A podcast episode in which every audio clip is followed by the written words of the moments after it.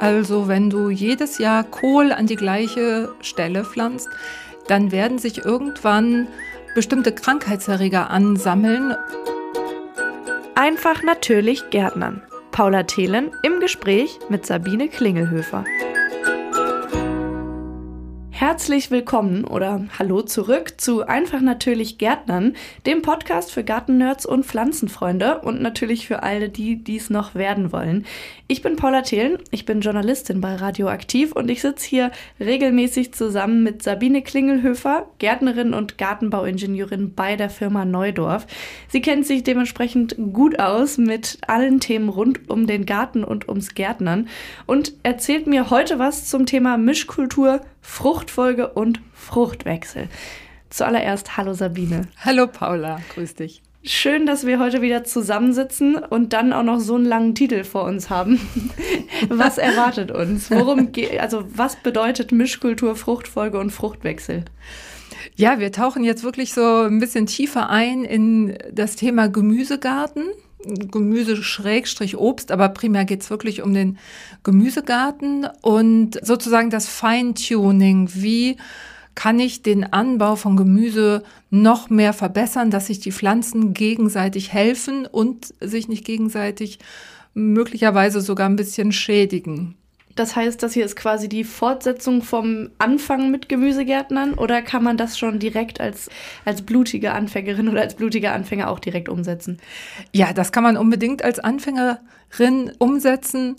Hört sich vielleicht am Anfang erstmal ein bisschen kompliziert an, aber im Grunde genommen geht es einfach nur darum, welche Pflanzen baue ich nebeneinander in der Reihe an und welche Pflanzen wachsen zur gleichen Zeit im Jahresverlauf und im Verlauf der Jahre an der gleichen Stelle. Warum man darauf achtet, erklärst du mir später noch oder willst du es mir direkt eingangs erklären?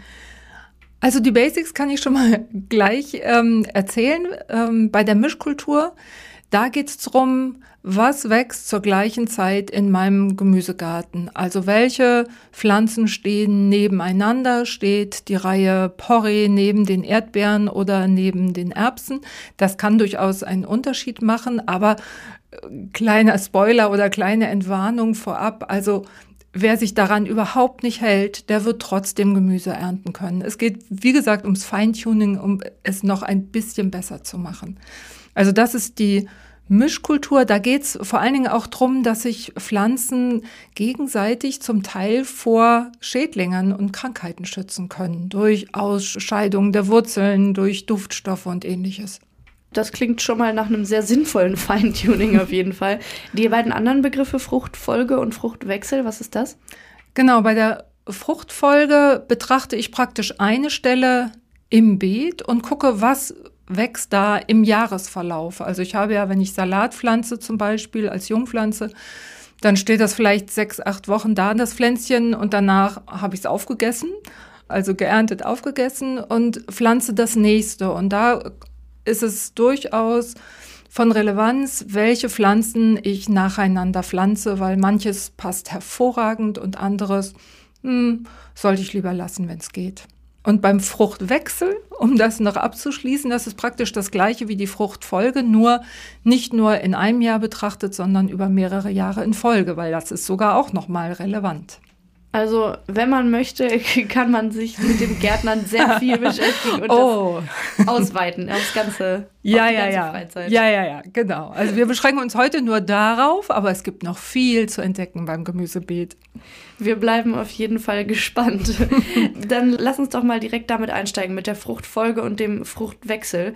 Weil was ich mir als Anfängerin direkt für eine Frage stelle, ist, was passiert denn, wenn ich jahrelang immer den Salat an die gleiche Stelle pflanze? Kann ich das nicht einfach tun? Das kannst du einfach tun. Es gibt einfach ein paar Pflanzen, da ist es wirklich blöd. Also wenn du jedes Jahr Kohl an die gleiche Stelle pflanzt, dann werden sich irgendwann bestimmte Krankheitserreger ansammeln. Besonders ist hier die Kohlhernie zu nennen. Das ist eine bakterielle Krankheit. Die Kohlhernie kommt vor allen Dingen dann, wenn Kohl immer an der gleichen Stelle ist. Und die Krankheit sieht dann so aus, dass es Verwachsungen an den Wurzeln gibt. Also Im schlimmsten Fall wird aus so einer Jungpflanze gar keine richtig echte Kohlpflanze, sondern die bleibt immer klein und muckelig. Also das kann schon den Ertrag ganz deutlich mindern. Insofern würde ich mich da schon so einigermaßen dran halten. Murkelig ist ja auch ein schönes Wort.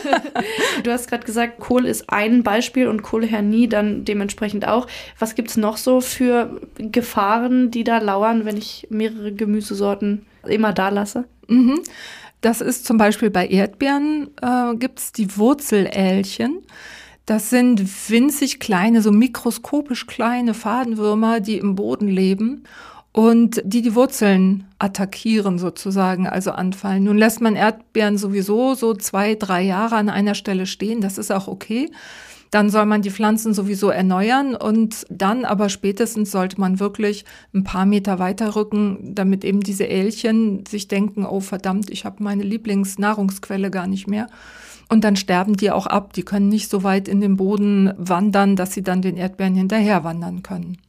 Also Erdbeeren und Kohl sollte man auf jeden Fall nicht immer wieder an den gleichen Ort pflanzen. Ähm, noch andere Sorten, bei denen das, die Gefahr besonders hoch ist?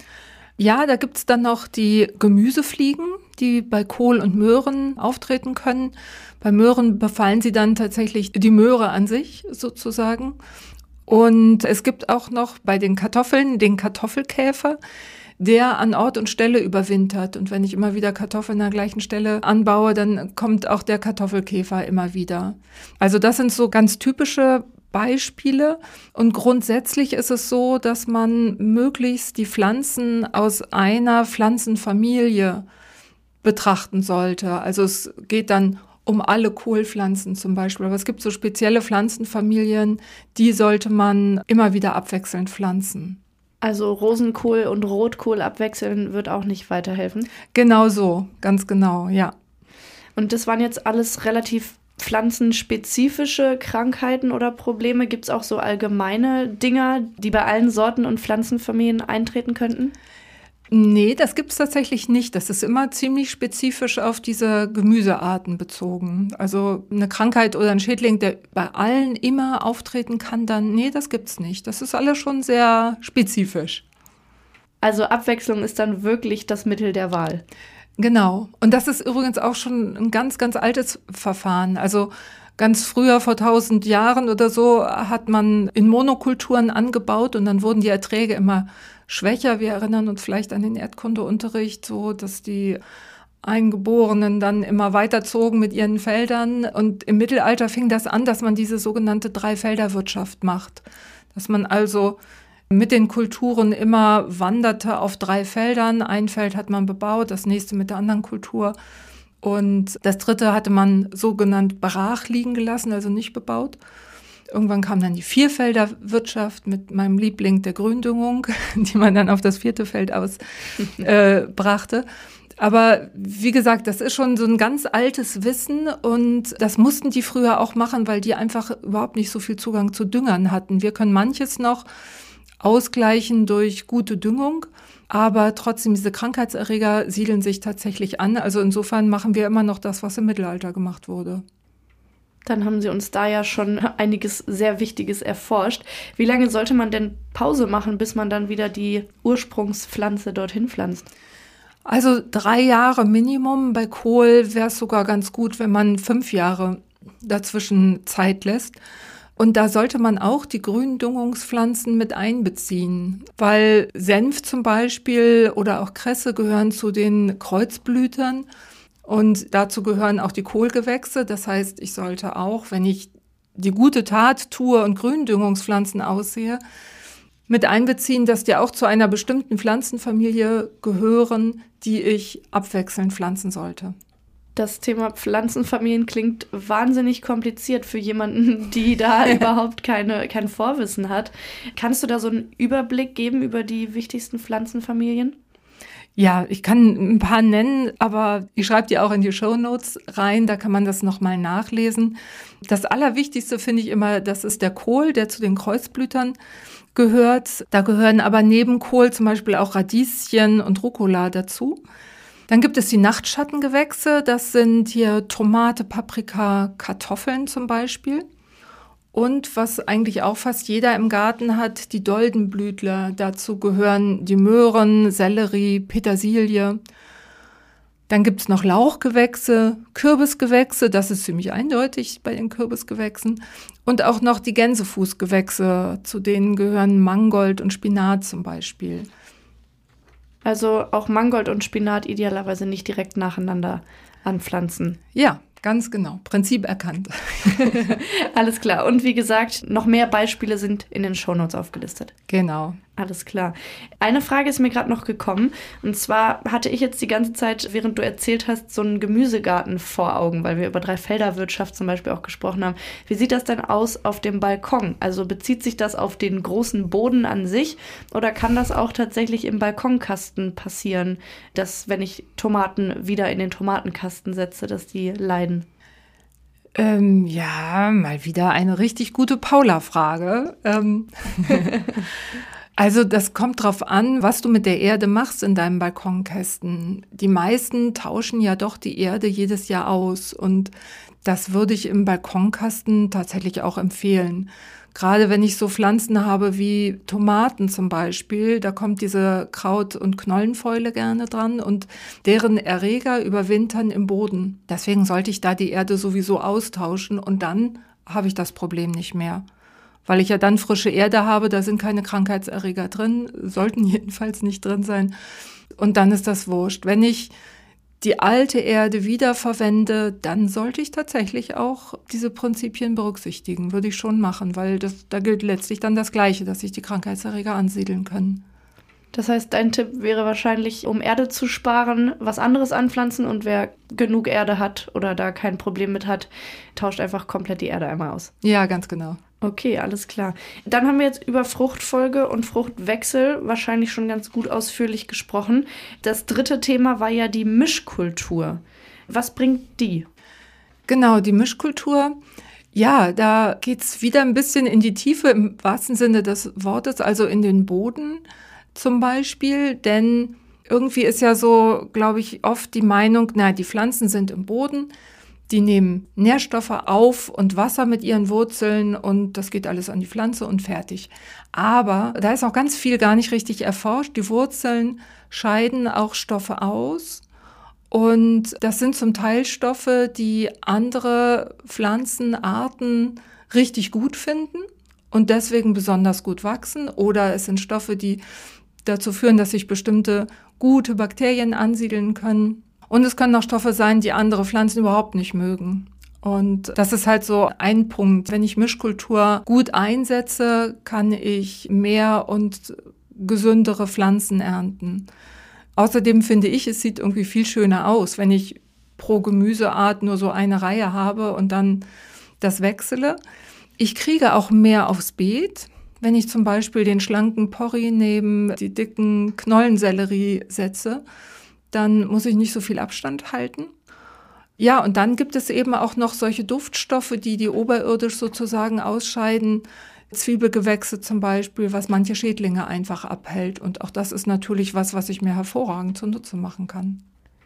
Wenn ich mir jetzt so ein richtig schön bunt gemischtes Mischkultur-Gemüsefeld vorstelle, dann ist das ja wahrscheinlich am Ende ganz schön durcheinander auch wie kann ich das gut kombinieren mit Fruchtfolge bzw. Fruchtwechsel? Muss ich mir da so einen ganz ausführlichen Plan machen in einer mathematischen Berechnung? Oder wie kann ich das irgendwie unter einen Hut bringen? Also ich glaube, es ist, glaube ich, bei vielen Leuten so, wie, vermutlich wie bei mir auch. Ich habe so ein paar Must-Haves im Gemüsegarten, die ich immer wieder haben will. Ich will einfach immer wieder Tomaten und Zucchini haben. Und ich mache mir tatsächlich einen Plan, das würde ich auch jedem, der mehr als fünf Quadratmeter Gemüsegarten hat, doch durchaus empfehlen. Ich mache mir einen Plan, wo ich was hinpflanze, also vorhabe hinzupflanzen. Und wenn ich diese Must-Haves, die ich jedes Jahr wieder haben will, jedes Jahr einfach nur um zwei Reihen weiterrücke, dann ist das Ganze gar nicht so kompliziert. Dann mache ich mir einmal diesen Plan, schreibe die Jahreszahl drüber und im nächsten Jahr schiebe ich alles zwei Meter nach rechts sozusagen. Und brauche mich dann nur noch um die, ich sag mal, die Spielarten zu kümmern, ob ich jetzt äh, Paprika oder doch mal wieder eine Aubergine pflanze. das kann ich dann variieren und dann ist das gar nicht mehr so viel Planungsaufwand. Aber ich muss auch zugeben, ich bin auch echt manchmal ein bisschen vergesslich und wenn ich dann vielleicht im September noch mal irgendwas aussehen will an einer Stelle, dann weiß ich schon nicht mehr, hatte ich da im Frühjahr jetzt vielleicht Radieschen stehen oder nicht? Also mir hilft es tatsächlich auch, die Kulturfolgen an einer Stelle aufzuschreiben.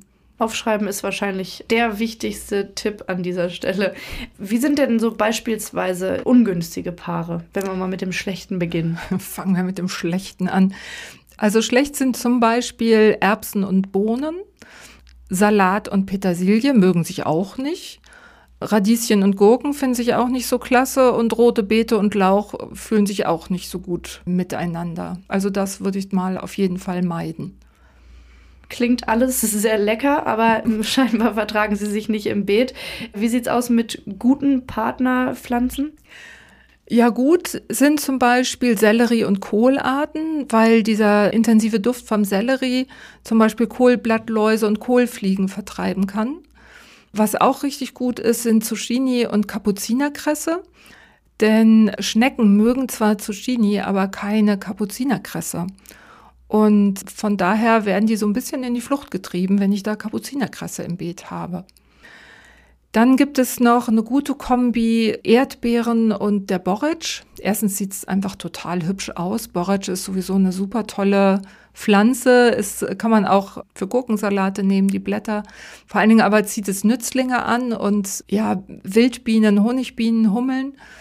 Und die wiederum sorgen für eine gute Bestäubung meiner Erdbeeren. Also ich habe wirklich unfassbar viele Erdbeeren von meinen kleinen äh, kleiner Menge an Erdbeerpflanzen, weil es da immer in der Nähe blüht und weil da immer genug Bestäuber sind. Das ist also sehr hilfreich. Knoblauch und Erdbeeren sind auch sehr gut, weil Knoblauch gut wirkt gegen so eine Pilzkrankheit an den Früchten. Die werden dann so matschig. Und äh, was fällt mir noch ein? Kerbel zum Beispiel vergrault Ameisen aus dem Salatbeet. Ein Salat ohne Ameisen, das klingt ja wirklich nach einem Träumchen. Das war auch wieder eine ewig lange Liste. Ich würde vorschlagen, eine lange Version gibt es auch wieder in den Shownotes. Ja, ja, ganz genau. Das kann man sich unmöglich merken. Es gibt da ja auch online ganz viele Tipps. Wir haben das auch auf neudorf.de, wer sich nicht durch die Shownotes quälen möchte. Aber da werde ich einfach ein paar Links reinsetzen und diese ganzen Beispiele natürlich auch. Was ich auch immer empfehlen möchte, sind wirklich blühende Pflanzen im Gemüsebeet, weil es einfach schön aussieht und für die Insekten einfach richtig gut ist. Abschließend noch eine Frage zu diesen gesamten Pflanzplänen, die wir jetzt eben mal so an der Seite angesprochen haben. Gibt es da im Internet auch Beispiele, dass ich mir vielleicht Inspiration holen kann oder dass ich mir die große Arbeit gar nicht erst machen muss?